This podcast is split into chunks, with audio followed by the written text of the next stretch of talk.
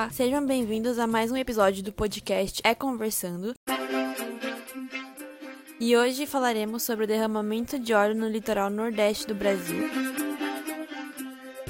Nosso grupo é composto por Mariana Yux, Mariana Paiva, Maísa Cavalcante e Stephanie Lee. Somos graduandas em bacharelado em Ciências Biológicas pela Universidade Federal de São Carlos, campus Sorocaba.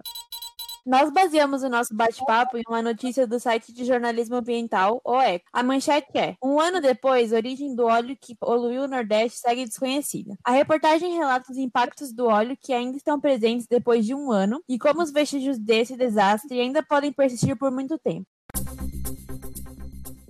A zona costeira brasileira tem cerca de 10.800 quilômetros de extensão e ocupa a região litorânea do país, banhado pelo Oceano Atlântico. A extensa área litorânea permite uma abrangência latitudinal com gradientes climáticos e geomorfológicos que permitem a adaptação de diversas espécies que necessitam de condições diferentes. Sendo assim, possui grande diversidade biológica, dividida em diferentes ecossistemas. O ambiente costeiro é a transição ecológica entre o ambiente terrestre e o marinho. Isso permite que essa região tenha um importante papel no desenvolvimento e reprodução de várias várias espécies. Não só isso, mas também tem contato com todos os biomas terrestres brasileiros, formando um complexo ecossistema ecótono que é essencial para a manutenção da vida marinha, já que os nutrientes dos oceanos são de origem terrestre, tornando o ambiente costeiro o maior foco de produtividade marinha. Os climas predominantes são o tropical e o subtropical. No entanto, pela grande abrangência desse território, as diferentes condições químicas e climáticas implicam em diversidades distintas para cada região, incluindo espécies endêmicas e em extinção, demonstrando a grande importância para a conservação. O ambiente costeiro também é fonte de diversos serviços ecossistêmicos, como prevenção de inundações, da erosão costeira. Além disso, ocorre a reciclagem de nutrientes e de substâncias poluidoras, produção de oxigênio e a provisão direta ou indireta de habitats e recursos para outras espécies, inclusive para nós, pela pesca, turismo e matéria-prima. Esse ambiente abrange diversos ecossistemas como praias arenosas, restingas, costões rochosos, estuários, manguezais e recifes de corais, cada um com sua diversidade e condições características. Comentaremos alguns deles a seguir.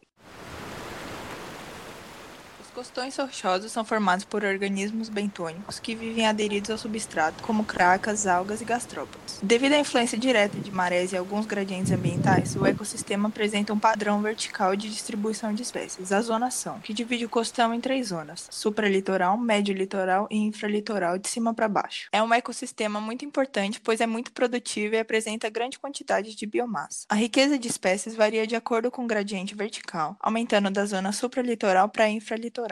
O manguezal possui solo arenoso e submerso, em sua maioria em água salobra. Ele é formado por uma vegetação característica de plantas chamadas de mangue, que atrai outros tipos de plantas menores e uma fauna característica. A presença de peixes, moluscos, caranguejos resulta em uma grande quantidade de biomassa no ecossistema. O manguezal não possui uma grande riqueza de espécies, mas uma abundância muito alta, que é responsável por seu alto nível de produtividade e inclui organismos de vários níveis tróficos. Ele desempenha diversos serviços ecossistêmicos e é responsável por escoar nutrientes para o estuário, contribuindo para a produtividade primária do ambiente costeiro. O estuário é um ambiente de transição presente na desembocadura dos rios nos mares. Eles apresentam elevada produtividade e nutrientes que são trazidos dos dois sentidos. É um ambiente de extrema importância, uma vez que é o berçário de várias espécies de peixes e crustáceos. Além disso, serve de fonte alimentícia para algumas aves. Praia Arenosa é a região costeira que está sujeita à ação das ondas, remexendo os sedimentos. As praias são compostas por três diferentes regiões: uma faixa superior, constantemente umedecida por borrifos, uma faixa mediana, que é coberta e descoberta pela maré duas vezes ao dia, e uma faixa inferior, que se encontra sempre submersa. Assim, a Praia Arenosa é um ecossistema que se situa entre o ambiente totalmente submerso e o ambiente úmido, proporcionando uma rica diversidade, mais baixa em comparação a outros ecossistemas pela baixa disponibilidade de alimentos. Os recifes de coral são um ecossistema aquático, considerado um um dos mais ricos da Terra, sendo que um quarto das espécies marinhas residem nele, incluindo 65% das espécies de peixe. Os recifes de coral são encontrados em águas quentes e claras e são formados pela deposição do esqueleto de calcário de organismos como corais, algas e moluscos. Estes ambientes representam uma das mais diversas comunidades naturais do planeta, dando suporte e abrigo às espécies ameaçadas de extinção, como a tartaruga marinha e o peixe-boi marinho. No dia 30 de agosto de 2019, foi detectado pela primeira vez uma mancha de óleo no litoral nordeste. O óleo atingiu mais de 3 mil quilômetros de faixa litorânea, estendendo-se do Maranhão ao Rio de Janeiro. Até hoje, a Marinha Brasileira não informou o responsável pelo vazamento, que já totalizou mais de 5 mil toneladas de óleos e resíduos removidos, que afetou os ecossistemas mencionados anteriormente. O governo brasileiro demorou para agir, não acionou o Plano Nacional de Contingência de Incidentes com Óleo, o PNC, e só iniciou as investigações para determinar o responsável depois de 40 dias do vazamento. Enquanto isso, a população das cidades afetadas iniciou de modo arriscado a remoção com as próprias mãos, sem nenhum preparo ou proteção, tamanha necessidade de ação.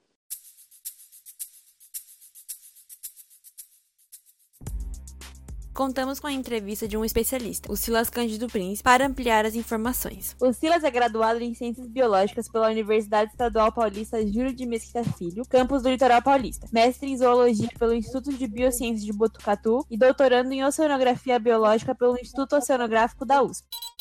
Seja bem-vindo, Silas Cândido Príncipe. Gostaríamos que você, Silas, contasse mais sobre a sua linha de pesquisa. Legal. Então, eu estudo efeito das mudanças climáticas em ecossistemas costeiros. Então, desde a graduação eu venho estudando isso e hoje o meu foco são os recifes de corais. Então, eu busco entender como que a distribuição dessas espécies pode mudar no futuro, né? E eu foco em espécies-chave. Então, a espécie-chave tem uma importância muito grande no equilíbrio do ecossistema, que se a distribuição dessas espécies for alterada, o impacto em todo o ecossistema vai ser muito grande. Por isso que o meu foco são essas espécies. Silas, o que você tem a dizer sobre as características dessas comunidades e do ecossistema costeiro e sobre o derramamento de óleo, como ele afeta esse ambiente? Então, o primeiro ponto que é muito importante a gente conversar é que os ecossistemas costeiros são extremamente integrados e dinâmicos. Então, por exemplo, a gente tem peixes de recifes de corais, peixes de mar aberto que passam parte do seu desenvolvimento nos manguezais. Da mesma forma, os recifes de corais eles sustentam uma teia trófica muito grande e complexa. Então, essa integração faz também com que o derramamento de óleo tenha um efeito cascata nos ecossistemas costeiros, porque mesmo que uma determinada localidade não tenha sido afetada diretamente pelo óleo, indiretamente ela pode ser afetada por conta dessa conexão muito grande que existe entre os ecossistemas costeiros. E uma, um outro ponto que é muito importante a gente falar é que o ecossistema costeiro é um ambiente extremamente produtivo. Então, ele oferece vários serviços ecossistêmicos que são essenciais para a humanidade. Então, o primeiro que vem à nossa cabeça é a pesca, né? Então, é, existe toda essa complexidade quando a gente fala de ecossistema costeiro. Quais foram os primeiros sinais de impacto e quando que eles começaram a ocorrer? E quais populações sofreram mais ou sofreram primeiro? Certo. Então a mancha de óleo ela chegou em mais de mil localidades. Então é uma proporção muito grande. É considerado o maior acidente desse tipo que ocorreu na costa brasileira. Então, para vocês terem uma ideia da dimensão disso. E esse espalhamento que aconteceu, porque o provável ponto de origem desse óleo é muito influenciado por uma corrente chamada sul equatorial, que ela vem mais ou menos ali na direção da Paraíba, e aí ela se divide em duas correntes, uma que vai para o norte e outra para o sul. O oceano ele está em constante movimento. Então, os primeiros sinais de impacto foram ali no Nordeste, né? É, começando ali na Paraíba, mas vários locais próximos ali teve um impacto muito grande, porque eles foram os primeiros a receber o óleo e também receberam uma maior quantidade mas em toda a extensão que foi atingida pelo óleo, a gente foi acompanhando um rastro de destruição, né? Então a gente tem desde grandes animais que são até icônicos, né, como a tartaruga marinha ou aves marinhas que morreram simplesmente porque ficaram cobertas pelo óleo, né? Então perderam ali toda a capacidade de, de locomoção ou de respiração e tudo mais. Mas a gente também tem acompanhado um impacto muito grande na faixa de areia, nos costões rochosos. Então a gente tem acompanhado isso em toda a teia trófica. Os impactos a gente tem observado aos poucos, porque tem sido feito vários estudos, mas o que a gente tem visto é um impacto muito grande. Alguns pesquisadores estimam que pode levar mais de 10 anos para esses ambientes se recuperarem. Né? Então, de imediato, a gente percebeu uma perda de diversidade em alguns lugares. Isso não quer dizer que as espécies foram extintas daquele local, mas que elas diminuíram e provavelmente vai levar um tempo muito grande para elas se recuperarem, se elas se recuperarem. Mas isso ainda está sendo estudado e a gente só vai ver esse impacto às vezes daqui a muito tempo. E além do impacto ambiental, que é muito grande, a gente tem um componente social que foi extremamente afetado. Então, até hoje, esse impacto ainda é observado nas populações que dependiam da pesca ou vivem nesses lugares, né? Então, são milhares de pessoas, são populações tradicionais, tinham ali o ambiente costeiro como seu modo de vida e que foram afetados. E até hoje, muitos não receberam qualquer tipo de auxílio compensatório, muitos ainda não puderam retornar à normalidade das suas atividades. Então, esse impacto persiste persiste e deve persistir ainda por muito tempo, tanto no meio ambiente quanto em termos sociais. Como você diria que o derramamento afetou na cadeia trófica e o efeito de cascata trófica que aconteceu? Então, o óleo ele afetou desde a da produtividade primária, né? Então ele, ele causou a morte ali, de muitas algas, afetou a produtividade do plâncton, que são a base dessa cadeia, até os elos mais altos. Então afetou ali os predadores de topo,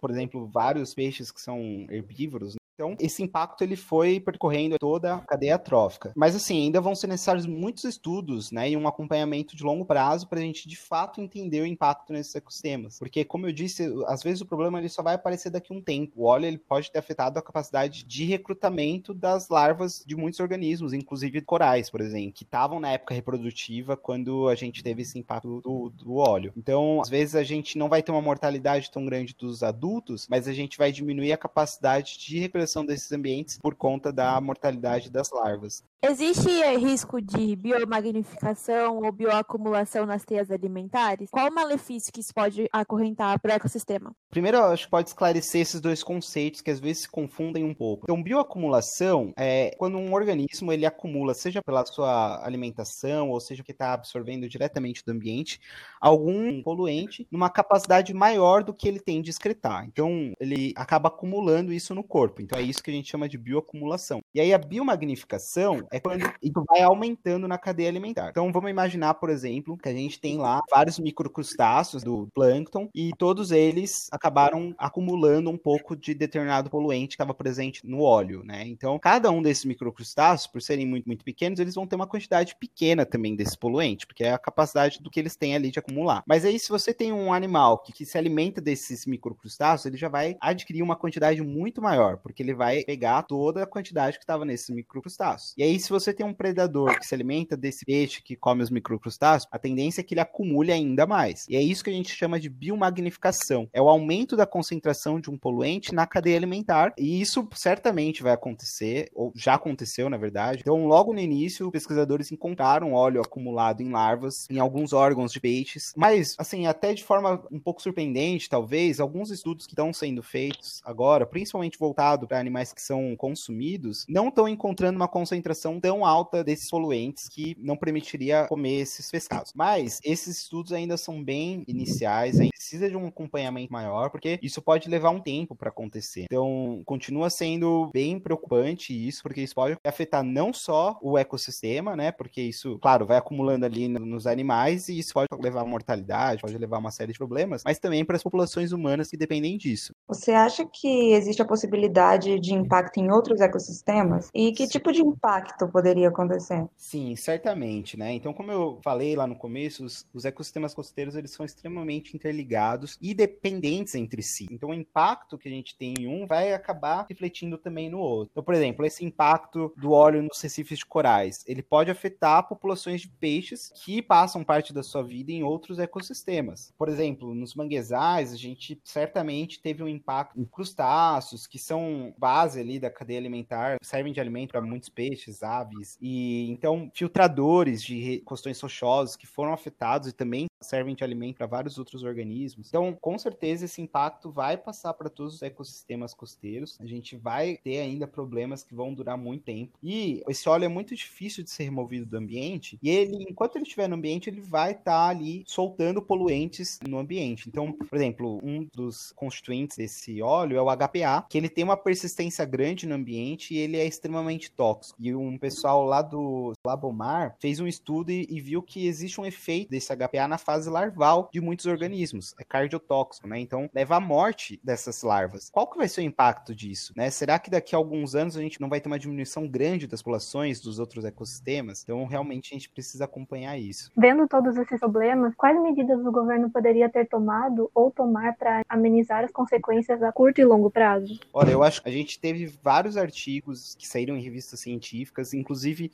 cartas que saíram na Science, né, que é uma das, uma das revistas mais importantes do mundo, destacando essa falta de ação do governo diante do problema, né? E é interessante porque o corpo técnico, né, do PNC, o comitê executivo, né, o comitê de suporte, ele tinha sido desmobilizado no início de 2019. E aí a gente tem no final de 2019 esse acidente acontecendo. E aí a gente acabou vendo ali uma situação extremamente amadora. Então a gente tinha a população correndo para conta própria tentar fazer a limpeza dos ambientes, expondo a um material que é extremamente tóxico, é carcinogênico. Isso mostra a ausência do governo em tratar isso. Então, pelo menos de entregar à população a proteção adequada, de dar um treinamento para lidar com o problema, né? E a verdade é que isso continua até hoje, porque ainda tem óleo enterrado na areia, né? Mas alguns meses atrás o IBAMA já iniciou a desmobilização da equipe que cuidava desse desastre. Então, o derramamento de óleo ele não é culpa do Brasil, até certo ponto poderia ter uma melhor fiscalização, uma série de coisas, mas a extensão e magnitude do impacto são culpa dessa falta de ação que o governo teve. E acho que assim, pensando no futuro, o que, que o governo poderia fazer hoje, né? Então, renovar esses programas de acompanhamento, fazer um acompanhamento mais próximo, dar maior suporte para a população que vive nessas áreas, financiar estudos de longo prazo, então dar dinheiro para pesquisa que vai tentar entender como foi esse impacto e também ações de remediação que vão ser necessárias.